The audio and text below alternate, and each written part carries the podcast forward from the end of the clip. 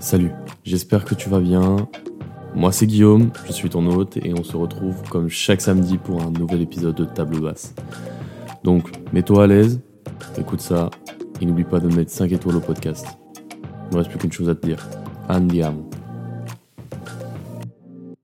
Salut, on se retrouve pour un quatrième épisode de Table Basse, un épisode qui va avoir beaucoup de valeur pour moi car je reçois un invité très spécial. Oui, ce n'est pas la première fois que je le dis, mais cette fois-ci, c'est réel car je reçois mon frère, en la personne de Vincent, euh, pour aborder un sujet qui va être un peu une suite du dernier podcast que j'avais réalisé avec Quentin Lissard sur euh, les voyages et l'éducation via les voyages, car cette fois-ci, ça va être vivre à l'étranger.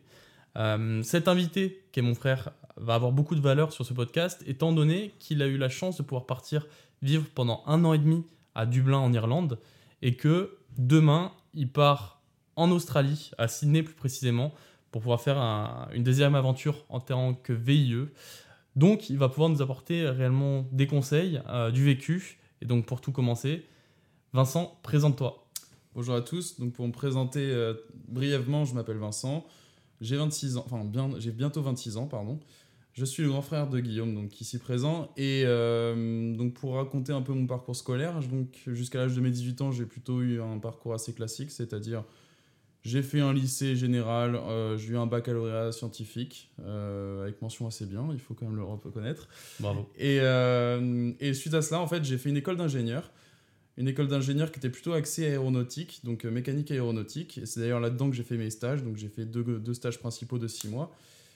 Mais je n'ai pas eu de, de, voyage à l'étranger. Alors je pense qu'on y. de voyage, pardon. De, de vécu réel à l'étranger. Ouais, en format stage. Au milieu en format stage, euh, parce que évidemment on a, voyagé, toi-même tu le sais. Mais, euh, mais je n'ai jamais réellement vécu c'était un peu un manque euh, que j'avais. Donc je pense qu'on en reparlera plus tard. Mais ce qui s'est passé après mon, mes études, c'est que j'ai cherché donc, un job à l'étranger. Et pour avoir le plus d'opportunités possible, j'ai cherché pas spécialement dans l'aviation, mais plutôt dans le transport en général, donc euh, transport que j'appellerais en commun, donc ça peut être euh, du bus, l'avion, euh, le train, les tramways, les métros, etc. et donc, suite à ça, j'ai eu une opportunité qui était à Dublin et pour travailler dans un transport en commun. Alors, je pense que tu avoir des questions à poser là-dessus, mais c'est comme ça que je me suis retrouvé à Dublin en VIE. Et voilà pour la présentation. Bah parfait, tu es peut-être un peu allé un peu loin, tu as un peu empiété sur tout ça. Mais du coup, ouais, pour, pour savoir, comme je t'ai expliqué, hein, ça va être sur un format de discussion que l'on va, avoir ensemble. Pardon. Et du coup, je voulais savoir, tu as commencé à parler que tu avais cherché un, voyage étranger. Est-ce que c'est venu naturellement ou c'était une option parmi tant d'autres comme chercher un travail que tu aurais pu avoir en France? Après mes études Ouais, directement après tes études. Hmm, c'est venu naturellement parce que j'ai toujours voulu en fait vivre à l'étranger, en tout cas pas toute ma vie, mais avoir en tout cas cette ouverture d'esprit qui, euh, qui permet de, que l'on reçoit après avoir vécu à l'étranger et surtout en fait juste euh, sortir de ma zone de confort. Et en fait, le problème, c'est que pendant mes études, j'ai pas pu le faire mmh. parce que déjà, bah, dans mon école, en fait, c'était un peu compliqué d'en faire. Euh, ce qui s'est passé, c'est qu'ils commençaient à avoir des partenariats avec d'autres euh, universités étrangères. Et au moment où ils commençaient à en avoir, il y a eu le Covid qui est arrivé, donc génération Covid. Je n'ai pas eu du coup cette, cette opportunité de, de, faire un Erasmus à l'étranger. Et c'est pour ça que, bah, du coup, la deuxième option, qu'est-ce que c'est? C'est de travailler à l'étranger. Parce que, et justement, là, tu me parlais par rapport à travailler à l'étranger. Euh, comme je l'ai expliqué au tout début et que tu l'as dit rapidement, tu es parti en VIE. Est-ce que tu pourrais rapider, rapider, rappeler rapidement euh, ce qu'est un VIE et comment on s'y prend pour en faire Bien sûr. Alors, je vais essayer de le faire dans les grandes lignes parce que je ne suis pas le meilleur présentateur de ça, mais en tout cas, un VIE, c'est un contrat euh, qu'on peut avoir en partenariat avec avec le gouvernement français et une entreprise français, française ou européenne, entre guillemets. Quand je dis européenne, par exemple, Airbus, c'est une entreprise européenne. Mais par exemple, vous ne pouvez pas le faire chez Mercedes, bien que ce soit européen, parce que Airbus, c'est euh, un Il y a des parts françaises. Européen, ouais, on va dire ça.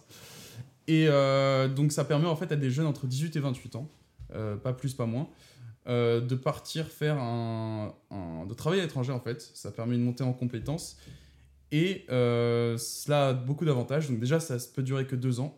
Euh, c'est durant ces deux ans, en fait, tu es non imposable. Donc tu n'as aucun impôt.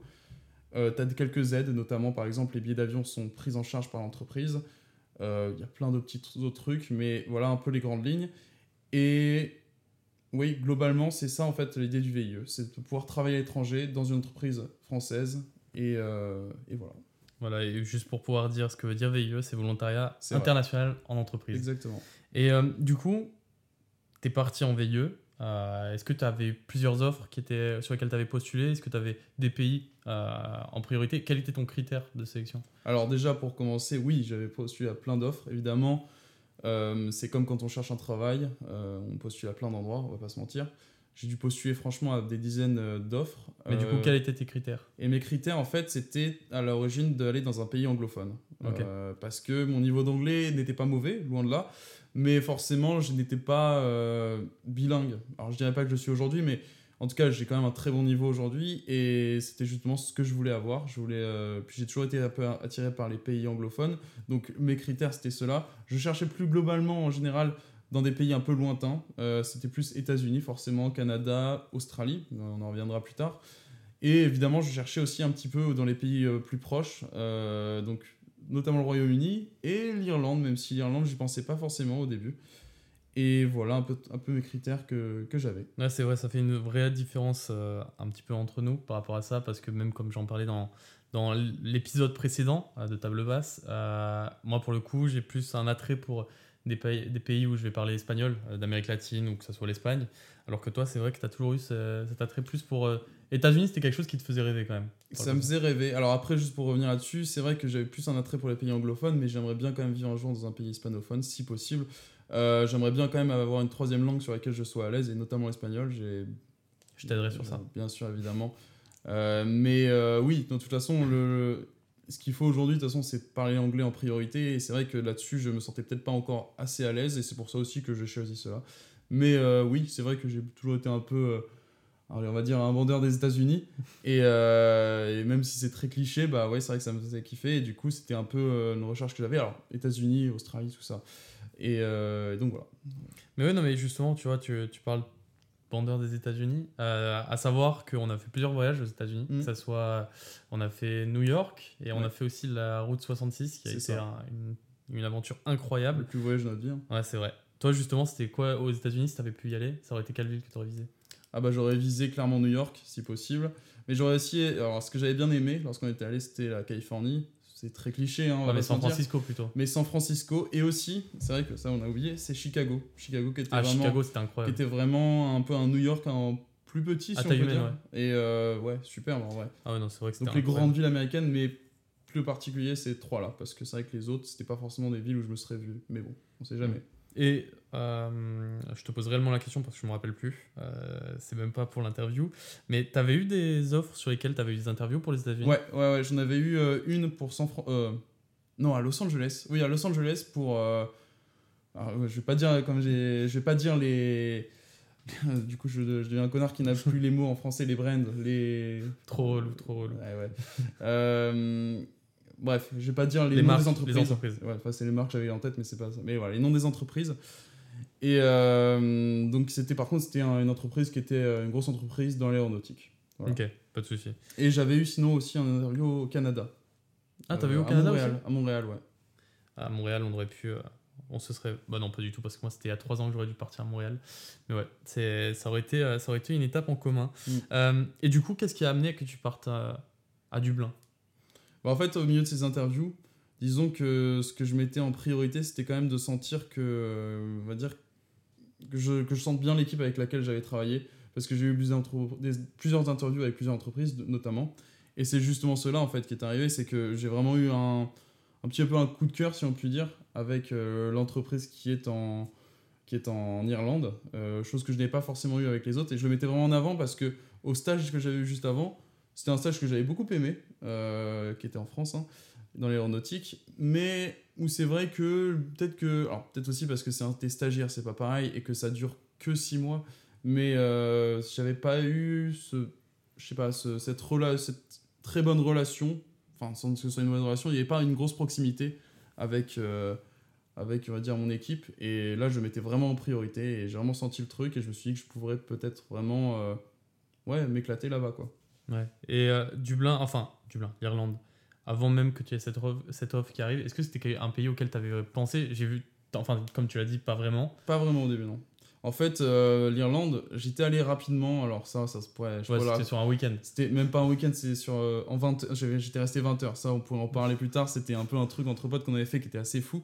Mais du coup, j'étais passé ouais, 20 heures à Dublin, donc je connaissais pas vraiment. Je pouvais dire que j'étais allé, mais voilà. Euh, et c'est vrai que ça m'avait paru sympa, mais c'est vrai que j'avais un peu des envies de grandeur en fait. Enfin, t'es jeune, t'as envie d'aller dans des endroits qui sont un peu énormes, et forcément, tu penses direct à des pays beaucoup plus grands, même que ce soit le Royaume-Uni, hein, c'est bien plus grand, et tu te dis, c'est là-bas qu'il y a plein de choses à faire. Et c'est c'est vrai et pas vrai en même temps, mais du coup, c'était pas forcément le premier pays auquel j'avais pensé. Non, ça, je, je mentirais si je disais que oui. Ok. Et du coup, euh, une fois que on va dire, on va passer très vite tout ce qui était les, les entretiens, etc. Ouais. euh, le premier jour où tu es arrivé en Irlande, enfin les, premiers, les premières semaines que tu as passé en Irlande, je dirais plutôt, qu'est-ce que tu as senti comme déjà gros choc, s'il y avait eu un choc culturel, déjà par rapport des, des petits points sur lesquels tu as été un petit peu euh, dépaysé, on va dire, parce que même si on est dans l'Union, au final on est dans l'Union Européenne, donc c'est sûr on va pas avoir le même dépaysement que si tu pars euh, en Amérique latine ou en Asie, euh, etc. Est-ce qu'il y a eu quand même des points où tu étais un peu senti perdu, on va dire Je, dirais- je sais pas si c'était dès le début en fait, mais c'est plus en fait quand t'es là-bas, tu vois que c'est pas le même pays. Ça doit être le- un pays méga proche de la France, en vrai, c'est très différent quand même. Et c'est là où tu dis que justement, plus tu vas loin, plus ça va être n'importe quoi. Euh, je saurais pas dire si au début j'avais un truc qui m'a cho- ouais, choqué dès le début.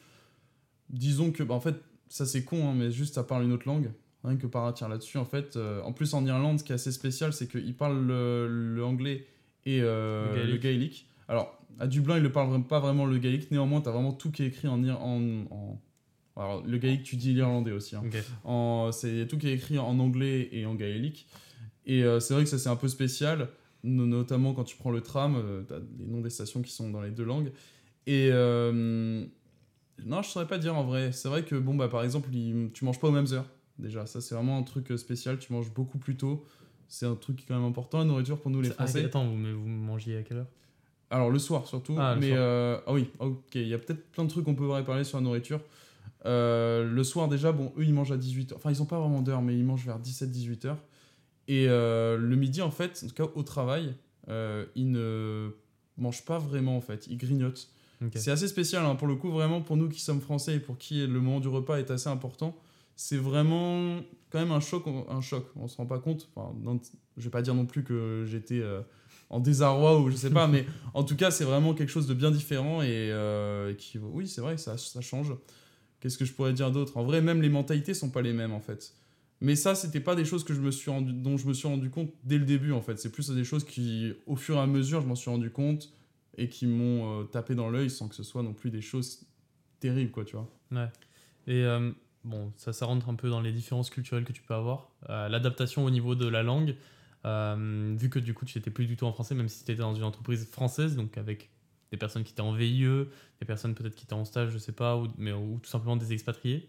Euh, Dis-moi, enfin, c'était simple pour le travail? Enfin, il y avait L'adaptation à la langue. C'est ça, de, parce qu'on oui, on a eu l'habitude de travailler euh, au niveau scolaire de, avec l'anglais, mais l'anglais dans la vie de tous les jours, 24 heures sur 24, à part quand tu appelles du coup euh, des amis ou de la famille en France, ou que tu parles avec, euh, avec tes collègues qui vont être en VIE aussi, c'était pas un peu difficile sur l'adaptation, surtout qu'il doit avoir un accent qui était un peu euh, Bah, spécial ça, un peu en en, fait. Irlande. C'est ça, en fait, tu as tout à fait raison là-dessus.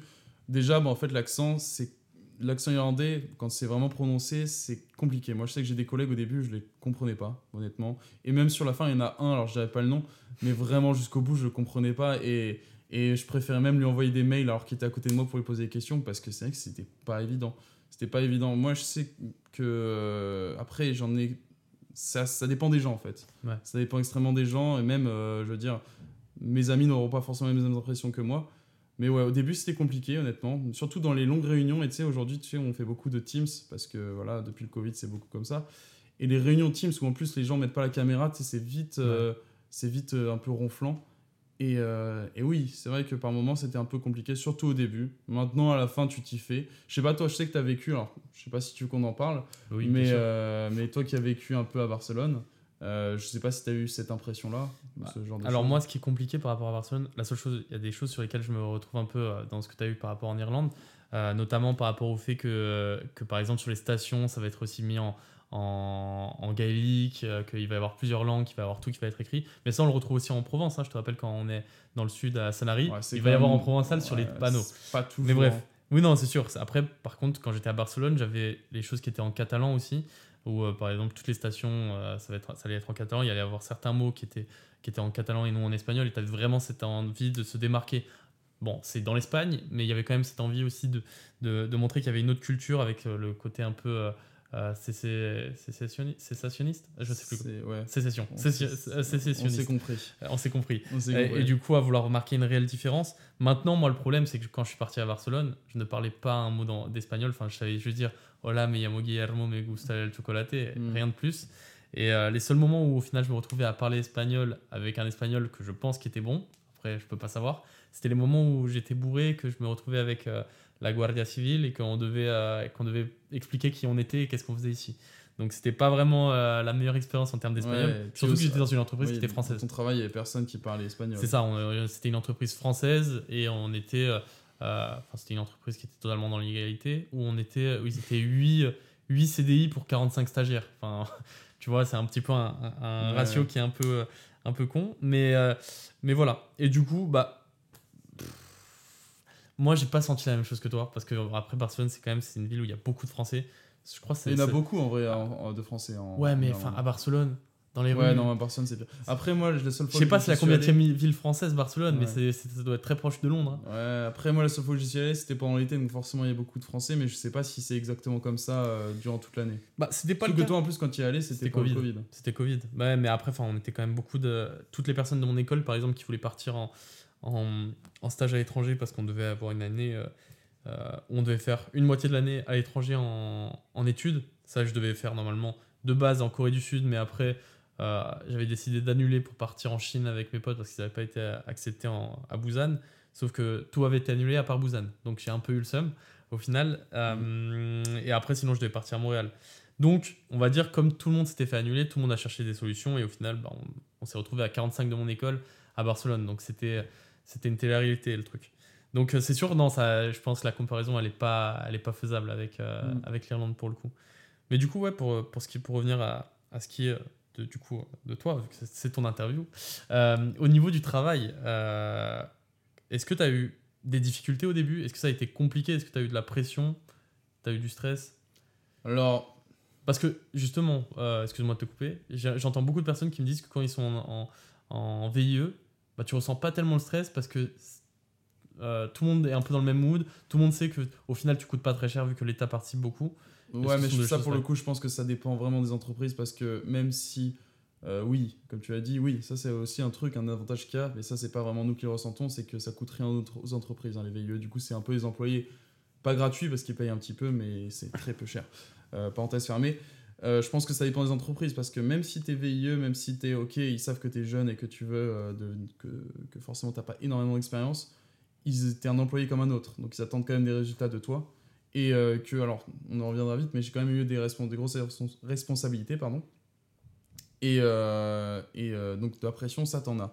Après, c'est vrai que dès le début, disons que la pression que j'ai eue, c'était plus de la pression que je me suis mis seul parce que, en fait, comme je l'ai dit, de base, j'étais dans le monde de l'aviation et là, j'étais pas du tout dans ce monde-là. J'étais euh, dans le monde du ferroviaire. Je vais pas rentrer plus dans les détails, mais j'étais dans le monde du ferroviaire.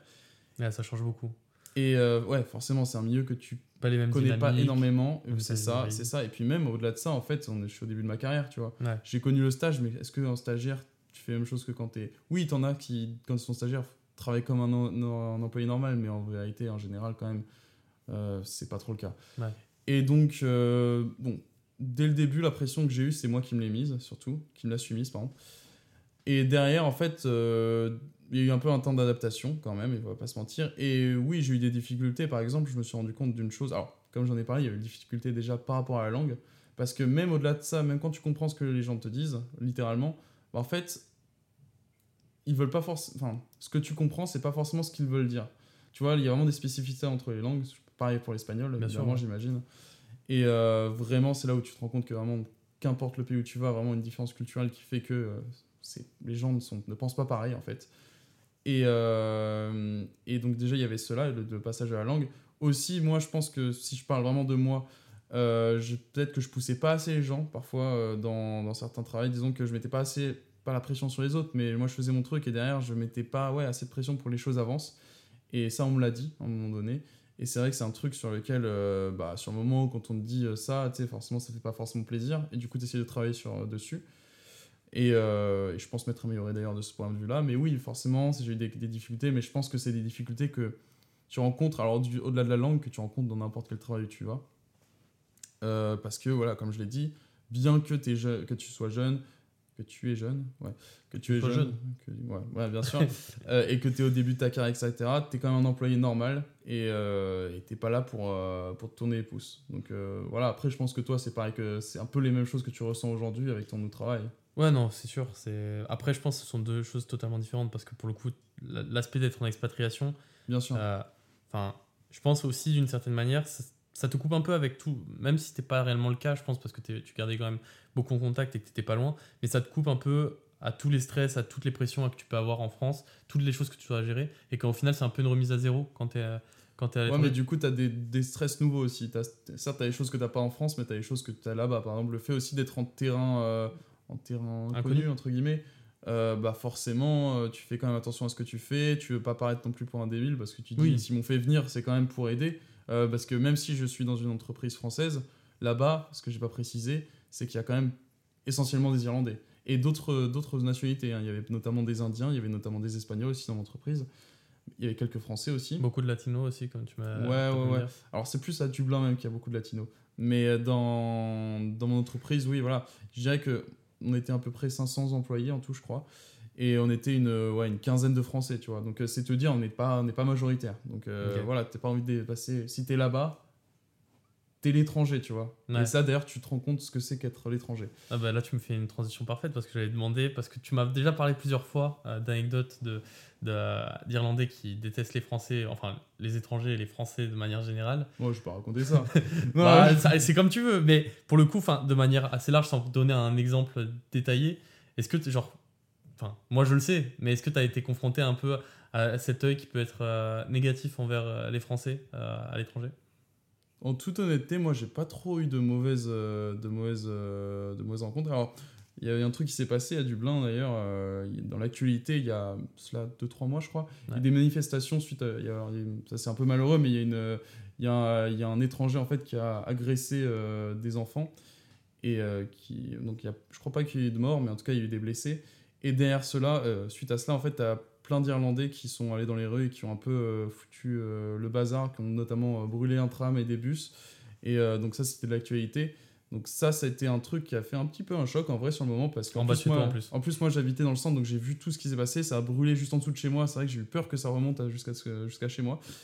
Et donc ça, c'est vrai que c'est un truc qui est arrivé, mais c'était pas spécifique contre moi. Après, oui, forcément, dans l'entreprise, t'as parfois des gens que tu, tu, tu vois qu'ils aiment pas trop. Pas spécialement les Français. Ouais, peut-être les Français. Enfin, On est mal vu à l'étranger quand même. De toute façon, c'est un peu dans tous les pays. Dans tous les... Non, mais pas spécialement les Français, c'est plus les étrangers. Parce qu'il y a beaucoup de problèmes en fait par rapport à ça, notamment au niveau du logement. Euh, enfin, c'est pas forcément les étrangers le problème d'ailleurs, hein, mais mais euh, il y a des problèmes de logement et en fait, euh, il y a trop de monde dans ce pays. c'est horrible à dire, mais il y a trop de monde dans ce pays pour le nombre d'habitations, entre guillemets. Enfin bon, je vais pas rentrer dans les détails, mais ce qui fait que forcément, tu as un peu de la xénophobie. Mhm. Mais de toute façon, ça, ça existe dans tous les pays, on va pas se mentir. Hein. C'est pas l'Irlande, c'est pas que l'Irlande. En France, on a ça aussi. Et dans n'importe quel autre pays. Et du coup, oui, tu été un peu confronté à ça par moment. Après, honnêtement, moi, j'ai pas vécu de vraies mauvaises choses, à moins que tu te rappelles d'une anecdote que j'ai dite. Mais non, mais c'était sur le travail. Mais après, ça, si, si tu, tu veux pas forcément parler, que ça a essayé de. Enfin, bref je sais plus, je, franchement, je dis pas, je dis pas ça. essayé de mettre un peu euh, les Français dans la merde pour pouvoir aller les Ah oui, oui, oui, oui, pour des histoires de sécurité, oui, c'est vrai. Ouais, mais ça c'est un peu, ça c'est un peu spécifique. Euh, et en réalité, alors je, quand même, je vais mettre de l'eau, dans, de l'eau dans, dans, ton vin, si je peux dire. En réalité, c'est que la plupart des, des, Irlandais sont très, très, très bienveillants et sont très, très euh, ouverts. Ça c'est vraiment une, des, sont vraiment des gens qui adorables. Et bah, c'est comme partout en fait. C'est la majorité, c'est des, des, amours entre guillemets, et t'as la minorité mais qui est bruyante et qui fait parfois des choses. Et c'est vrai qu'on a eu quelques aventures au niveau de la sécurité euh, où on va dire qu'il y avait un œil très attentif sur les Français, beaucoup plus attentif que sur d'autres. Euh, Ça donnait des conseils pour ensuite aller les pointer du doigt. voilà. Mais euh, mais moi personnellement, encore une fois, ça c'était pas moi, j'ai pas vécu ça. C'est ah, bah, plus mes collègues qui ont eu quelques soucis. Et, et encore une fois, la plupart des Irlandais étaient quand même très ouverts. C'est quand même, je tiens quand même à le dire parce que voilà, c'est vraiment, un- c'est vraiment des gens avec le cœur sur la main pour la plupart et qui sont très ouverts. Mais voilà, comme partout, malheureusement, t'as des, euh, t'as des aventures euh, avec des gens un peu, euh, voilà, euh, un peu xénophobes, on va dire. hein. mais c'est la vie, c'est comme ça. Ouais. Bah du coup, attends, je vais revenir sur quelque chose que tu avais dit tout à l'heure. Euh, je me rappelle plus. Je crois que c'était le fait que tu avais appris à aller un peu plus vers les autres. Est-ce que qu'est-ce que tu pourrais dire que par exemple ces un an et demi que tu as passé à Dublin ont pu t'apporter? Ouais, c'est vrai. Bah, en fait, euh, bon, pour parler plus de moi, euh, c'est vrai que je suis quelqu'un d'assez timide de base.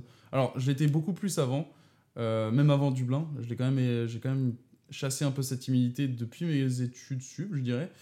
Mais c'est vrai qu'aller vers les gens, c'est pas forcément la chose dans laquelle j'étais le plus à l'aise, même si, bon, voilà, encore une fois, j'ai, j'ai j'avais déjà un peu évolué là-dessus. Et en fait, quand tu vis à l'étranger, quand t'es, bah, quand t'es un étranger, en fait, t'es obligé d'aller vers les gens en fait, ne serait-ce que pour vivre, que pour... euh, t'as plein de choses que tu comprends pas, t'as besoin de poser des questions, et puis aussi t'essayes de te faire un cercle social, parce que t'arrives à zéro. Moi quand je suis arrivé là-bas aussi, ça je l'ai pas précisé, mais je connaissais personne. Et euh, alors, même s'il y avait des Français dans l'entreprise, et forcément c'est plus simple de, de, ça, de, de connaître les Français entre eux, euh, bah, je voulais aussi me parler avec plein d'autres gens, je voulais pas que rester entre Français, et c'est vrai que... Et puis même pour le travail en fait, plus globalement pour le travail, tu es obligé d'aller vers les gens et c'est vrai que le fait d'être à l'étranger, ça t'oblige plus à faire ce genre de choses. Vraiment, faut avoir vécu à l'étranger, je pense, pour euh, comprendre ce que je veux dire. Enfin, ça se comprend, mais pour vraiment le, ressentir. Et, euh, et puis voilà. Et puis, euh, oui, comme j'ai dit, en plus, je connaissais personne. Donc, euh, c'est vrai que tu es un peu obligé. euh, je pense que toi, peut-être ressenti aussi les mêmes choses quand tu étais à Barcelone. Et aussi, notamment, bah, tu es allé au Pérou euh, pour un petit moment. Ouais. Que tu as eu ce genre de choses aussi. Après moi, tu vois, j'ai pas eu. enfin, J'enlève juste mon pull au passage T'inquiète. fait très chaud. C'est vrai qu'il fait très chaud chez moi. Euh, on parle de problèmes des- d'écologie, etc. Mais à savoir que tous mes radiateurs sont fermés. Mais j'ai une colonne de chaleur qui, qui amène beaucoup de chaleur aux apparts du dessus. Donc j'ai pas vraiment le choix de vivre avec les fenêtres ouvertes en hiver. Euh, après, pour revenir sur ce que tu disais, euh, pour le coup, moi, j'ai pas eu ce problème toute ma, toute ma vie. J'ai toujours eu de la facilité à aller vers les gens pour faire rire, pour un peu. Euh, j'ai- J'aimais être, euh, avoir la lumière sur moi, euh, tu sais, la petite boule, etc., etc., que tu as connu. Mais après, euh, pour le coup, oui, non, je suis d'accord. Moi, j'ai pas de problème à le dire. Par exemple, je sais que j'ai eu beaucoup moins de mal quand j'étais à Barcelone à m'installer Tinder et, et à être dessus qu'en France parce que je me disais, le regard des gens, je m'en fous. Je, Ouais, oui, suis là oui, pas- pour je suis là pour pas longtemps. Il y a l'histoire aussi. Mais on pourrait se dire le Et t'as pas peur de croiser tes proches de ce, ce genre C'est ça, de après tu vois, on était 45 de mon école, donc c'est sûr qu'on se voyait ou quoi que ce soit. Mais après, le truc, c'est que je pense, et c'est pourtant c'est quelque chose où tu te dirais le contraire de base, mais le fait que ça soit dans une autre langue, moi j'avais encore moins de mal. Et bah oui, alors justement, je voulais, te- je voulais rajouter ça aussi pendant que tu parlais. C'est vrai qu'en fait, le fait de parler dans une autre langue, ça fait un peu un filtre et les choses sont plus simples à dire aussi. Euh, mais ne sont même pas des choses folles en fait, hein, mais même euh, c'est plus simple de parler de certaines choses, je trouve, parce que aussi, tu sais, tu fais un effort de parler dans une langue et la personne le sait en face. Et du coup, je sais pas, il y a une ex- t'acceptes plus euh, ce que dit l'autre. tu vois, peut-être c'est peut-être un peu plus maladroit aussi. C'est ça, et justement la Et maladresse, coup, elle peut, t'en am- fous, en fait. la maladresse, elle peut amener aussi à par exemple à du rire et à, justement l'aspect que la personne va essayer de t'aider ou quoi que ce soit, ramener un peu plus de proximité. Et même, enfin, euh, de ce que j'ai compris, c'est un peu ce que tu as vécu, et moi j'avais la même chose à Barcelone sur les villes qui vont être cosmopolites. Vu que tu vas avoir deux personnes qui vont être de cultures différentes, de langues différentes et qui vont faire l'effort de parler une ça. langue commune qui va être l'anglais, par exemple, bah vous allez être au même niveau et donc vous, enfin vous allez, vous allez parler comme des Australopithèques peut-être, mais au final ben, ça va amener à beaucoup de rire, beaucoup d'incompréhension et ça amène ça. rapidement à, à casser les barrières et les filtres. ouais. C'est ça, c'est ça. D'ailleurs, oui, c'est vrai que, alors je sais pas si tu comptais parler de ça, mais c'est vrai que la plupart des rencontres que j'ai fait en Irlande, alors il y avait beaucoup d'Irlandais forcément, mais les, mes amis proches que je me suis fait, enfin, ouais, amis, on peut le dire comme ça, c'était pour la plupart. Alors, il y a des Français, évidemment, de mon travail notamment, mais c'était euh, beaucoup de de- de- d'expats eux aussi. Donc, euh, par exemple, j'ai eu des très bonnes amies espagnoles que j'espère garder. J'ai eu des amis qui étaient euh, un peu beaucoup d'Amérique du Sud, justement. Euh, des Mexicains notamment, mais des Brésiliens aussi, etc. Et, et c'est vrai que, comme tu l'as dit, c'est vrai que ce côté de tous être un peu au même niveau, tous être un peu étrangers d'ailleurs aussi, c'est vrai que. Ouais, tu parles un peu comme des Australopithèques, alors c'est un peu. non, quand même. Oui, non, on mais a là, un- là, j'a- mais j'abuse. tu- on, on- on comprend ce que tu veux dire, et c'est vrai que du coup, oui. euh, Moi je parlais comme un Australopithèque à, Oui, oui. à Barcelone. hein. moi, j'en étais pas là quand même. Ok, je les avais quand même un petit niveau. Mais, mais oui, oui c'est vrai que tu arrives à plus dire les choses parce que tu veux les dire et tu as, envie de te faire comprendre en fait. Ouais, c'est sûr. C'est ça. Et euh, en dehors du coup de ce qui est de la langue et le fait que ça t'a amené à, aller vers les autres, est-ce que tu il y a certaines choses sur lesquelles tu penses ça a pu t'améliorer, enfin t'améliorer, te rendre meilleur? Par exemple, peut-être, je dirais, je sais pas, prendre des risques, euh, oser essayer de te dépasser. Ouais, bah ça, ça va avec la chose d'aller vers les autres, oui. euh, prendre des risques, c'est un peu. Ouais, mais en dehors de l'humain. Par exemple, même que ça soit sur le, fait, sur le travail, sur le fait de, de te dire, de voir plus loin. Je sais pas, je dis peut-être des choses où tu vas me dire que non, pas du tout, ça n'a pas changé, mais c'est des choses où- qui peuvent. Car comme tu je pense, ça change un homme. Aller plus loin. Bah, par exemple, ça fera la transition par la suite sur, sur euh, la deuxième étape de ton, de ton aventure à l'étranger qui sera l'Australie. Mais le fait de, de te dépasser pour essayer de t'ouvrir de nouvelles portes, de nouvelles opportunités et, et d'aller chercher les choses par Ouais, toi-même. ok. Parce que par exemple, l'Australie, ça ne t'est pas venu dans les mains. ok, c'est toi qui, en a, qui a cherché un peu une, une Alors, possibilité. déjà, même avant d'aller là-dessus, je pense qu'il y a un truc qui ça m'a apporté, c'est la confiance en moi. Euh, je pense que de toute façon, on, a, on est tous en recherche de confiance en soi. Il y a très peu de gens, en fait, qui en réalité, qui le sont superbement confiance en, qui ont une grosse confiance en eux. Et le fait d'être, euh, d'avoir eu cette expérience et de la vivre encore, forcément, euh, et d'aller vers les gens aussi, hein, ça te fait avoir plus de confiance en toi. Et c'est vrai que c'est quelque chose de génial dans la vie. Même si, évidemment, tu as toujours des moments de doute, etc. Mais voilà. Euh, autre chose, oui, c'est vrai que, bah, en fait, alors je sais pas si ça répond réellement à ce que tu m'as posé, mais euh, moi je sais que le fait d'avoir vécu avec quelque part, ça me donne envie de continuer d'aller vivre ailleurs, tu vois, de- Mm. d'aller plus loin justement. Euh, je trouve que vraiment l'Irlande, ce qui a été bien avec ce pays, c'était que c'était un pays pas trop loin, mais quand même bien différent et, et anglophone en plus. Et du coup, le prochain pays où j'irai, donc bah, ça va être l'Australie, mais, mais de base, même si je savais pas que ça allait être l'Australie, le prochain que, où j'irai, bah forcément, j'aurais envie que ce soit plus lointain et peut-être prendre plus de risques encore, tu vois. Ok. Euh, J'avais une autre question, sais, parce qu'on on parle souvent de quelque chose que moi, justement, j'ai envie de vivre.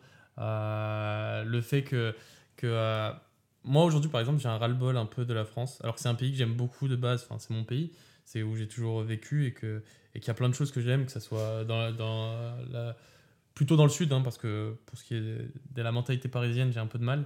Mais euh, est-ce que tu as eu un petit peu ce, ce, ce syndrome de quand tu pars vivre loin, que tu il y a des choses qui te manquent et tu te dis putain on est bien en France? Est-ce Ouais. qu'il y a des, il y a, Ouais, ouais, il y a des clairement. points sur lesquels tu as eu ça? Clairement, clairement. Alors je pense que tout Français qui va vivre à l'étranger, même si tu es dans un pays où il y a une bonne gastronomie, tu vas dire bah il manque la, la cuisine française. Alors en plus, l'Irlande, je pense que c'est le pire pays du monde niveau gastronomique. T'as vraiment rien en fait là-bas. Mm. Euh, ils ont pas vraiment de plats eux. Ils ont alors ils ont des plats, ils appellent ça les stews.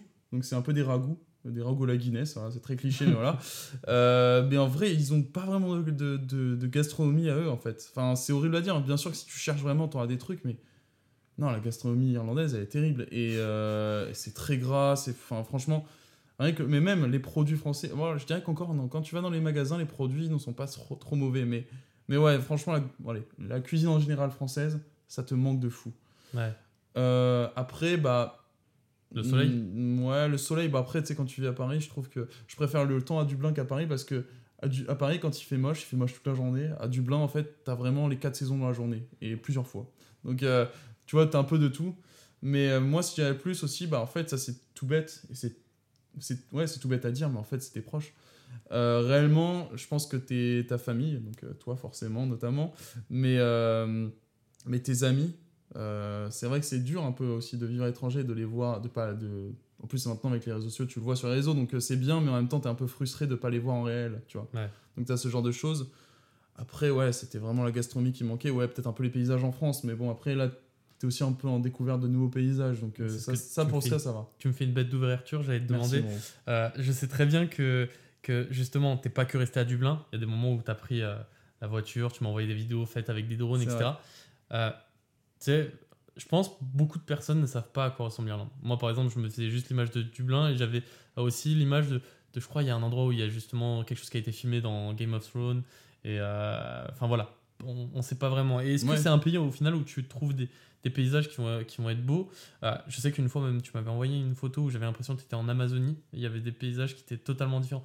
Tu sais, c'était au milieu des montagnes, il y avait un, un lac et tu avais des arbres qui faisaient très. euh, très euh, je sais pas si je dirais savane ou Amazonie. Ah oui, je vois, oui, ok, je vois Pine Island, donc ça s'appelait Ok. Ouais, je vois de quoi tu parles. Euh, bah oui, bien sûr, en fait, bah, déjà, tu sais, en fait, on appelle l'Irlande, c'est. euh, alors, pour la petite histoire, ça, on appelle ça l'île d'Emeraude. Parce qu'en fait, l'île est très très verte, mais vraiment, c'est extrêmement vert. Et euh, t'as beaucoup. Alors, le pays est beaucoup plus petit que la France. Donc forcément, tu as beaucoup moins de, de variétés qu'en France. Mm. Ça, c'est une évidence. Mais tu as vraiment des paysages coupés de souffle. Alors, comme j'ai dit, extrêmement vert, mais aussi, en fait, euh, euh, quand tu vas vers, bah, vers le Connemara, donc c'est dans l'ouest, ouais, c'est un peu, ça fait un peu terre brûlée. Ça fait un peu terre brûlée. donc, il faut vraiment voir des photos. C'est un peu difficile à, à, à décrire, mais en fait, c'est vraiment sur des. Tu vois au loin, en fait, t'as vraiment pas d'habitation. C'est assez spécial. Ça, en France, on n'a pas trop ça. Vraiment des visions de très lointaines où t'as pas, t'as pas beaucoup d'habitation. Un peu comme on a vu aux États-Unis. quand on Un peu comme on avait vu aux 66, États-Unis, ouais. c'est vrai. Et, euh, mais parce qu'en fait, le pays est très peu peuplé en réalité. Ils sont que 5 millions là-bas. Donc, euh, Ouais, c'est ce que Ouais. j'allais dire tout à l'heure. Tu disais le pays est très peuplé pour la taille, mais au final, c'est que Dublin qui est peuplé. ouais, c'est Dublin qui est peuplé. c'est ça. En fait, non, les villes sont peuplées, sont très peuplées. Mais t'en as pas 15 000 des villes. Donc, c'est ça le vrai. truc. Et euh, ouais, t'as vraiment souvent. En fait, le plus beau en Irlande, c'est la côte. Euh, je suis allé aussi en Irlande du Nord et t'as la chaussée des gens. Je pense que. C'est ça que je crois qu'il est dans Game of Thrones. Alors, je crois pas que c'est dans Game of Thrones, ça, pour le coup, mais, mais en tout cas, euh, c'est vraiment un... Regardez, prenez, regardez les photos sur Internet, c'est vraiment magnifique, et c'est en plus, c'est naturel, donc c'est ça qui est assez fou. Euh, donc ouais, franchement, la côte, elle est vraiment belle. Euh, Après, voilà, c'est dur de décrire, en fait, parce que c'est vraiment extrêmement vert. Et beaucoup de moutons avec et lesquels tu beaucoup de parlais. moutons. T'as beau- En fait, ouais, ouais, ouais, parce qu'en fait, t'as plus de moutons que d'habitants dans ce pays. Ça, c'est assez marrant. Et, Comme les euh, kangourous en Australie, non? Euh, ça, je sais pas. Ça, je, je te le À confirme vérifier. à vérifier. Et, euh, et c'est vrai que j'avais un petit don pour parler aux moutons. D'ailleurs, ça, j'ai des vidéos où en fait, a- c'est marrant, mes potes essayent de leur parler et euh, ils arrivent pas. et moi, je le fais et eux, ils me répondent. Vraiment, j'avais tous les moutons qui venaient, j'étais le roi des moutons, vraiment le pouvoir un peu nul, mais bon.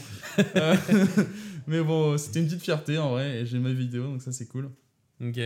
Bon, Mais, euh, maintenant, je, vais, je pense que tu vas me voir venir. Je me rappelle, il y a, il y a un moment où j'étais venu à, Dublin pour te voir, la seule fois où je suis venu te voir sur ces un an et demi, Ouais. et que j'avais eu la chance d'être hébergé par toi et la Sana. La Sana, on t'embrasse. C'était incroyable. Exactement. Euh, J'ai vraiment passé un week-end incroyable. À savoir que Dublin est vraiment sympa comme ville. En plus, il y a un grand parc où tu peux aller toucher des biches. Enfin, c'est incroyable. C'est vrai, elles ont pas peur des hommes. Et, je me rappelle, il y a, il y a un soir où justement on était en train de rentrer. Et d'un coup, tu m'avais pointé un endroit et tu m'avais raconté une anecdote. Est-ce que Alors, tu pourrais la raconter je s'il vais la raconter, je vais la raconter. En fait, c'était un soir, on est rentré avec la Sana, donc, euh, qui était mon colocataire, qui, qui m'a lâché euh, horriblement après, euh, pour Hugo. Vraiment deux personnes ignobles, même si je les embrasse. Et en bref, on vivait ensemble à ce moment-là. Et donc on rentrait du, de soirée, je sais plus exactement. Bon, on avait un peu bu, oui, mais pas non plus au point de s'inventer des histoires. hein.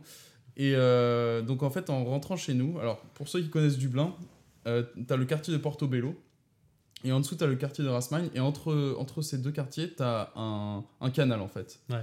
Et en fait, et donc t'as un, t'as un pont, et au moment, juste avant de passer le pont, sur la droite, en, pa- en- en partant de Portobello, il y avait un petit, je sais pas, une rue, et on voyait beaucoup de monde au, au bout de cette rue, qui était en rond et qui criait, qui, avec des billets dans les mains, c'était assez spécial. Et du coup, avec la Sana, on est allé les, les voir. Et il se trouve qu'en fait, il y avait un combat de coq. un combat de coq. Mais attends, mais il était quelle heure déjà Ah, il était. bah, en fait, c'était. on avait- C'était la sortie des boîtes. À savoir que les boîtes là-bas, ça se termine à, entre 2h et 3h. C'est genre la loi, donc c'est très tôt. Et euh, donc, je pense, ouais, il était 3h, on va dire. 3h. Et on va voir le combat de coq. Enfin, non, on va voir, on voit que c'est un combat de coq. Les mecs euh, parient et tout. Alors, nous, on était en mode, mais. Je pensais que c'était que dans des pays genre au Mexique, des trucs comme ça. Non, c'est à Dublin.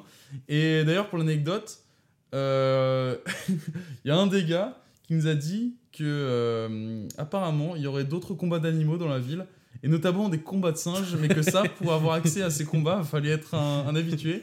Donc truc horrible mais vraiment un truc qui nous est arrivé et je me rappellerai toute ma vie. Et d'ailleurs à chaque fois que j'ai ramené des gens à Dublin notamment toi j'ai toujours pointé cet endroit en disant peut-être que là en revenant de soirée peut-être que là on va en voir et on les a jamais revus et ouais c'est peut-être Mais- mieux d'ailleurs mais Ouais, bah voilà, oui. c'était c'est terrible Après, il y a vraiment quelque chose avec les animaux, j'ai l'impression, euh, en Irlande, vu qu'il y a aussi, t'es allé voir des, des courses de chiens. Ouais, il y a des courses de chiens là-bas, c'est vrai que c'est- des courses de lévrier, que c'est exactement.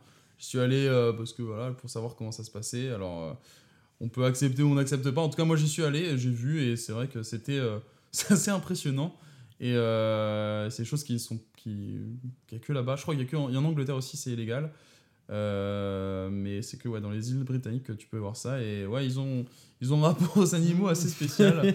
Euh, les, les moutons contrôlent le pays, les biches ont peur de personne, les singes se battent avec des coqs euh, et, les, et les chiens font des courses. Enfin, bref, c'est assez spécial. Mais ouais, c'est vrai que quand tu y repenses, sacré pays. Ça aurait été une, une aventure avec beaucoup d'anecdotes du coup. Maintenant, parenthèse de l'Irlande qui se termine. C'est vrai. On va partir sur quelque chose. Demain, tu pars en Australie. Tu pars à 24 heures de vol, si je me trompe pas. Ça, alors, ça va être en réel- Avec une escale, oui, bien sûr. Ouais, ça va être. euh, alors, ils disent euh, 23 heures de vol. 23 heures. Donc, euh, je, je vais faire une escale de. Enfin, non, 23 heures en tout. Donc, avec une escale de 1h45 à Hong Kong. Et ouais, ouais, je pars là-bas. euh, J'espère qu'il viendra me voir d'ailleurs. Euh, ben, J'espère. Ça, faut, faut, faut mettre Ouais. l'argent de côté parce que je te- je te mets la pression ça, là en ça fin de- coûte cher. Mais, mais qu'est-ce que je voulais dire? Oui, jamais t'es parti aussi loin. La, la, Non. la fois où t'as où t'as où t'as fait un vol le plus loin possible, ça, bah non, t'étais quand même allé très loin. T'étais allé à Bali. C'était combien d'heures de vol? C'était 15 heures de vol. Enfin, c'était 15 heures en tout le voyage. C'était moins parce qu'on avait fait euh, Une escale. On, avait fait une escale à Amsterdam. Donc, euh, mais bon. Ok, Mais ouais, je crois qu'en tout c'était 13 heures de vol, si je dis pas de bêtises. Enfin, quelque chose comme ça. ok. Et euh, ouais. Et justement, le fait de partir aussi loin, est-ce que ça déjà ça te met en avant des doutes? Est-ce que t'as des peurs? Euh, Est-ce que euh, C'est assez, c'est assez bizarre en fait parce que. Tu Alors. Ouais, je, je, je suis pas stressé aujourd'hui, c'est assez bizarre. Je pense que peut-être que je réalise pas encore parce que vraiment tout est allé très vite. toi. C'est vrai que c'est arrivé très, très vite. En fait, ouais. je ça suis- fait un mois que t'as que t'as commencé à entendre parler du sujet Ça fait trois Non, semaines ça fait plus, plus que un mois. Ça fait, c'était, euh, c'était avant. euh, Ah bon? ouais, ouais. Ça s'est décidé fin novembre. Donc euh, ça fait Ok, deux, ça mois, fait deux mois. deux mois. Ça fait deux mois. Deux mois. Mais euh, ouais, ouais, ça va être assez bizarre en vrai. Mais euh, bizarrement, je suis pas stressé. Euh, Peut-être, ouais, parce que je suis fatigué et que je réalise pas, je sais pas. Et aussi, je crois qu'il y a vraiment ce truc de 24 heures de voyage en fait qui fait un peu une barrière en mode putain, déjà je dois passer ce truc. Et surtout que j'ai du mal à dormir dans les avions donc je sais pas comment ça va se passer. Mais. mais ouais, en vrai, bah forcément, être loin de tout le monde parce que l'Irlande c'était à côté, mine de rien. Là, pour le coup, euh, je reviendrai pas avant un an, je pense. hein. En tout cas, quelque chose comme ça. Et c'est vrai que ça, pour le coup, ça peut être un peu. euh, Enfin, je sais pas toi comment tu le vivrais, mais moi, je sais que je me dis que. euh, Ouais, un an sans voir personne. Enfin, il y a des gens qui vont venir me, me voir, j'imagine. Maman nous l'a déjà dit d'ailleurs. Mais, euh, mais en réalité, je sais pas réellement parce que pour le coup, c'est vraiment un sacré voyage pour aller là-bas. Et c'est vrai que ça, ça va être un peu dur, je pense. Mais c'est vrai qu'aujourd'hui, j'ai peu de. J'ai peu de stress. Et, euh, et je pense que oui, bien sûr, euh, j'aurai j'ai un peu de pression sur mon travail parce que le travail que je vais faire là-bas, ça va être un travail avec beaucoup plus de. Donc, dans- au sein de la même entreprise. hein, euh, Tu vas avoir plus de responsabilités. plus de responsabilités. tu Ouais. as eu une évolution dans la même entreprise où tu étais quand C'est tu étais ça. à Dublin. Et je pense que ça, c'est important de le dire pour les VIE, c'est qu'en fait, quand tu fais ton VIE, donc c'est que deux ans maximum que tu peux le faire, et ces deux ans, c'est au sein de la même entreprise, sauf que, enfin, sauf que l'entreprise pour laquelle je travaille, en fait, elle a plusieurs filiales, donc ça, au, au final, c'est la même entreprise, mais tu as une filiale qui est en Irlande, tu as une filiale qui est en France, une filiale qui est en, en Australie, et c'est pour ça, en fait, que j'ai le droit de continuer mon VIE C'est là-bas. ça, parce que c'est une chance incroyable que tu as eu. Parce que quand je parlais à, à des collègues et à des amis que tu partais, que tu faisais, on va dire, deux aventures de VIE différents dans deux pays différents, tout le monde était choqué en me disant Mais c'est pas possible. Et ouais. Et euh, c'est vraiment une chance peu de gens le font, en vrai. Mais c'est pour ça, hein, quand je disais tout à l'heure que je voulais pointer, pointer du doigt le fait que bah, ça t'a appris réellement. Je pense le fait que tu es parti en VIE, ça t'a vraiment donné cette envie de d'aller chercher plus loin et de chercher tes opportunités parce que c'est pas quelque chose qu'on t'a amené sur un plateau. C'est t'as cherché à savoir s'il y avait des possibilités et t'as réussi à l'obtenir. Et ça. pour le coup enfin franchement je peux te dire que félicitations. Ça a été une belle, belle évolution alors que c'est pas pour dire qu'avant tu, tu cherchais pas mais avant c'était t'étais moins dans, dans le fait de vouloir te dépasser par rapport à ça. Et aujourd'hui enfin t'as fait quelque chose que très peu de VIE font Bah, j'y croyais moins surtout aussi. Parce que c'est vrai que ce que je fais là la, la majorité des gens ne le font pas. Et je dis pas c'est pas parce que je suis meilleur ou quoi que ce soit c'est que j'ai eu cette opportunité et j'ai eu de la chance en vrai. Ah non c'est et incroyable aussi peut-être que j'ai démontré quelque certaines choses. Mais euh, mais oui c'est vrai que j'ai eu beaucoup de chance. Et euh, je sais plus trop où on a où Non, on mais pour, pour revenir, tu m'avais posé la question. Moi, pour le coup, euh, je sais que j'aurais du stress à partir aussi loin. Maintenant, je le prendrais plus pour- comme une chance parce qu'aujourd'hui, si j'ai des envies de partir en VIE, c'est pour plusieurs raisons. Déjà, j'ai envie de revivre à l'étranger, j'ai envie de m'éloigner un peu de la France. Juste, j'allais te demander justement changer les rôles et te demander si tu comptais faire ça aussi et où d'ailleurs où est-ce que J'aimerais, j'aimerais bien. Moi, de, de toute manière, ça se tournerait plus vers, vers l'Amérique du Sud et, euh, et on va dire le, le plan s'active beaucoup plus étant donné que bah, ma copine étant euh, péruvienne euh, et que soit ça sera, on fera, elle va venir en France ou en Espagne, soit c'est moi qui partirai là-bas. On va dire cette chance, tu l'as qu'une seule fois et je me dis que si je le fais pas, ce sera, je le regretterai toute ma vie. Donc euh, moi j'ai cette envie de partir en Amérique latine. C'est loin, c'est à 13 heures de vol, mais c'est moins loin que l'Australie ça reste quand même très loin, tu fais pas tous les week-ends des allers-retours. Mais après, moi, l'aspect que je vois qui est super positif et que je, suis sûr que tu vas encore plus ressentir, c'est que même si tu l'avais un peu ressenti peut-être euh, quand tu étais en, Irlande, mais au final, je pense que tu devais ressentir le, le besoin et que tu te devais de des fois revenir pour voir maman, pour, voir, pour me voir moi, pour voir tes amis, pour garder des contacts. Là, le fait que tu vas partir très loin, tu vas plus avoir réellement d'attache à part les fast time, les appels, et au final, tu vas avoir tellement de temps pour toi, moins de stress, tu vas être loin de toutes les choses qui peuvent être un peu néfastes euh, et négatives, et là, tu vas vraiment pouvoir te concentrer sur toi et ton bonheur. Et justement, euh, je vais faire une ouverture sur cap sur l'Australie, euh, cap sur ton, ton plan sur un an, parce que là, ton VIE, enfin ton expérience professionnelle, elle va être de 6 mois. 8 mois. Tu parles, ouais, Huit 8 mois. Tu parles d'un an, même peut-être un peu plus.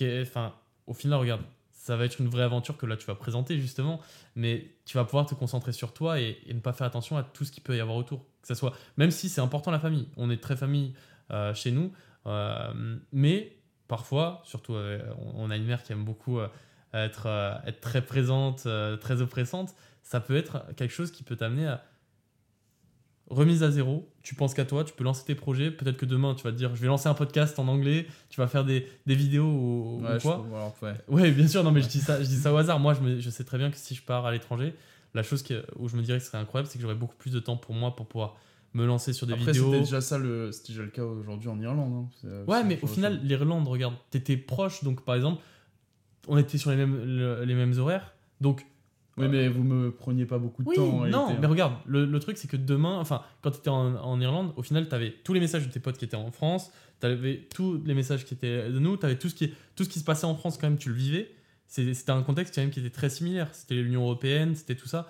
Et on sait très bien qu'en Union Européenne, on ressent un peu tout ce qui se passe dans le monde, surtout en ce moment. Là, tu vas partir vraiment à l'autre bout du monde, au milieu de l'eau, euh, même si c'est quand même un, un, très gros caillou, l'Australie. Mais tu, je pense, après, peut-être je me trompe, hein, peut-être tu vas me dire au final, euh, non, euh, rien n'a changé, mais je pense que ça va être un peu t'éloigner, te recentrer sur toi et, faire ton aventure. Bien sûr, après, je, je pense pas que, que tu aies besoin de t'isoler de tout le monde pour faire ton aventure. Honnêtement, euh, comme je le disais, en Irlande, je le vivais déjà un peu comme ça. Et même si j'étais sur. il y a une heure de décalage, mais on va dire le même fuseau horaire, j'avais quand même beaucoup de temps pour moi. Maintenant, c'est vrai que tu as raison là-dessus. C'est vrai que, bah, à part le, le soir, ou ce sera le matin, parce qu'il y a 10 heures de décalage entre Sydney et Paris. euh, Ouais, ça va être. euh, c'est sûr que je vais être surtout focus sur moi-même. Après, c'est peut-être ça son, ses avantages, mais c'est aussi ses, Bien sûr. ses inconvénients parce que honnêtement, donc moi ça a eu 8 mois, mais comme j'en reviendrai plus tard, mais je compte rester au moins un an. Je pense un an sans voir personne, surtout que je suis très proche de tous mes cercles que je me suis créé jusqu'à présent, que ce soit la famille, mais mes cercles ami- amicaux aussi. Ça va être dur aussi par moment. Je le sais très bien, ça va être frustrant et, et je pense que n'importe qui en souffre un peu. Après, maintenant, oui, bien sûr, si j'y vais, de toute façon, c'est parce que je vois beaucoup plus de positifs que de, de Sûr. des avantages. Mais, euh, mais oui, oui, bien sûr, ça va me. On verra. De toute façon, je peux pas trop en parler maintenant. hein. C'est, je pense qu'on verra ça avec le temps. J'ai déjà vécu ça de vivre à l'étranger. Jamais aussi loin, mais déjà j'ai un peu d'expérience, donc je sais déjà un peu après quoi m'attendre. Mais oui, là vraiment, c'est vraiment l'autre côté du monde. Donc euh, oui, on va voir ce qui va se passer. Et puis bon, bah, je pense que en réalité, je pense que ça va très bien se passer. Et je pense que ça va être, euh, oui, ça va être euh, de nouvelles passions, de nouvelles choses à faire. Et, et voilà quoi. Ouais. Et du coup, tu- comme tu le disais, tu vas travailler pendant 8 mois, mais tu vas y être pendant au moins un an. Quels sont tes projets c'est ce que Oui, je dis aujourd'hui. hein. Mais quel- que- si tu peux un peu décrire euh, le plan, comment ça va se passer. En Voilà. aussi de, à partir Alors- de ton arrivée, qu'est-ce que tu vas faire alors déjà, juste si j'y vais que 8 mois, c'est parce que j'ai fait un an et 4 mois de VIE. Donc, comme j'ai dit auparavant, c'est 2 ans. Et euh, donc, euh, j'ai que 8 mois de possible à faire là-bas. Et donc, suite à cela, en fait, je sais pas si l'entreprise va vouloir me garder. Euh, c'est possible que oui, c'est possible que non, en fait. Ça, j'en sais rien.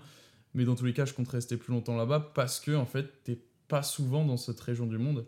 Et que je sais qu'en 8 mois, déjà, j'aurais pas, pas le temps de visiter rien que, rien que le pays de l'Australie, c'est énorme. Je veux dire, entre Sydney et Perth, qui sont donc deux grosses villes, une qui est tout à l'ouest et une qui est tout à l'est, c'est 5 heures de vol. C'est te dire la, la- la grandeur du pays. Enfin, je veux dire, 5 heures de vol, ça fait même pas tout le- ça fait plus que l'Union Européenne. Je sais pas si tu vois. Ouais.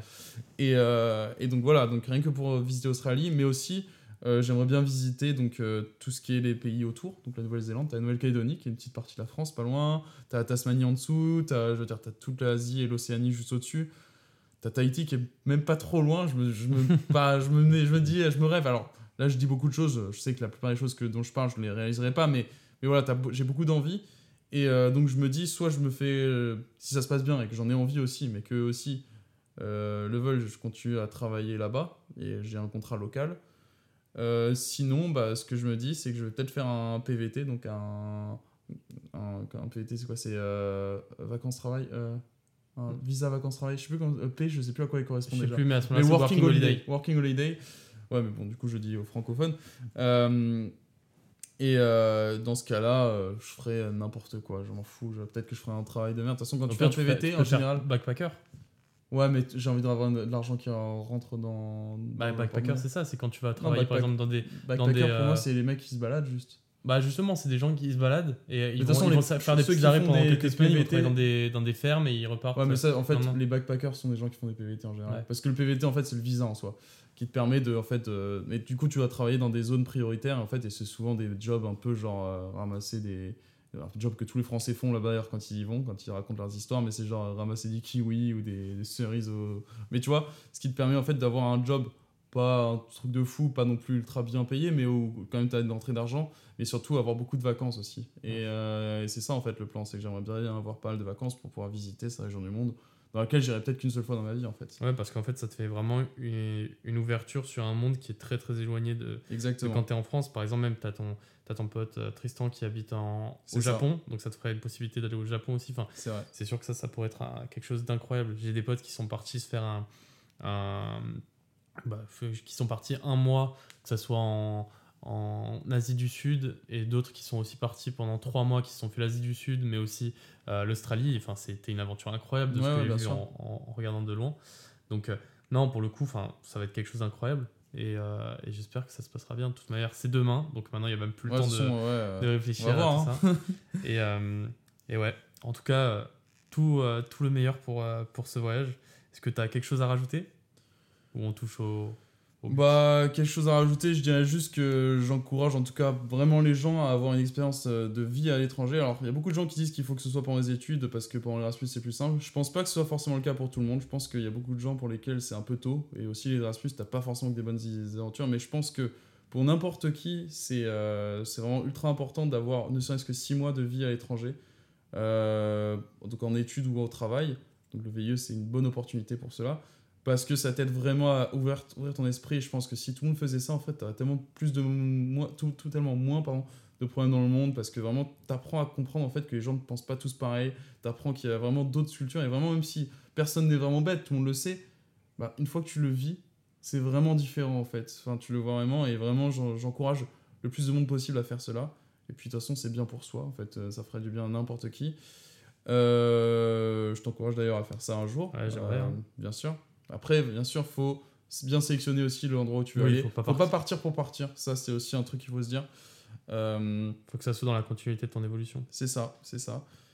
Et, euh, et voilà un peu le mot pour la fin aussi, c'est que juste j'ai passé vraiment une, pour l'instant en tout cas, le bilan de mon aventure en Irlande a été fantastique. Vraiment, j'ai grandi, euh, j'ai vraiment grandi en tant qu'humain.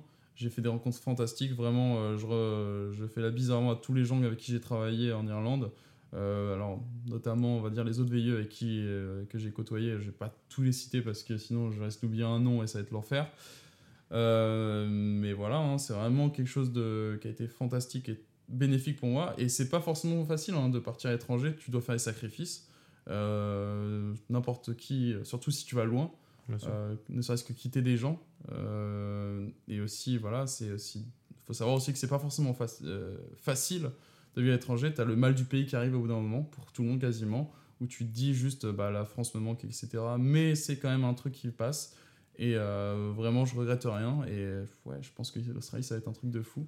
Eh ben, J'espère. On, se fera- on se retrouve dans un an du coup pour faire une suite. Peut-être que ce sera moi qui viendrai avec mon micro euh, Exactement. en Australie Avec pour grand euh, plaisir. enregistrer. Ou sinon, ce sera ici à ton retour et que tu nous raconteras que tu te seras battu contre des kangourous, oui, que tu aurais été attaqué par une le- araignée. Le plan, c'est de survivre maintenant. C'est vrai parce que là, si, si, euh, si JL il écoute, euh, j'ai un, j'ai un pote qui est un, un grand détracteur de l'Australie, qui fait des tweets tous les jours pour, pour attaquer ce pays. Donc, euh, donc euh, bonne survie à ouais. toi. Bonne Ouais, survie ouais. à toi. J'espère que tu me feras une vidéo avec un kangourou, tu feras un combat de J'espère boxe qu'il n'y aura pas de cobra dans mon lit. J'espère qu'il n'y aura pas un requin qui m'attendra dès que j'irai me baigner.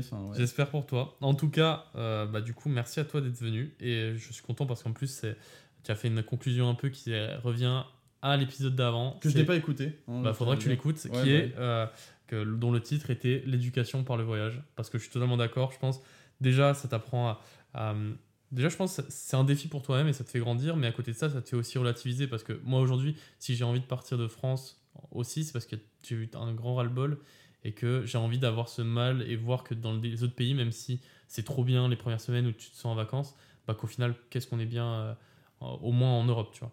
Enfin bref, en tout cas, merci à toi d'être venu. Merci ça m'a fait à plaisir. Toi. Merci Et, à toi de euh, m'avoir invité. bah, et juste, je tiens juste à dire qu'il y a encore plein de choses sur lesquelles j'aurais voulu parler, mais forcément, t'as pas le temps de, de parler de tout ce que tu veux, notamment du VIE, mais aussi de vivre à l'étranger. Et, euh, et de, de personnes aussi que j'ai rencontrées euh, en France ou, ou là-bas.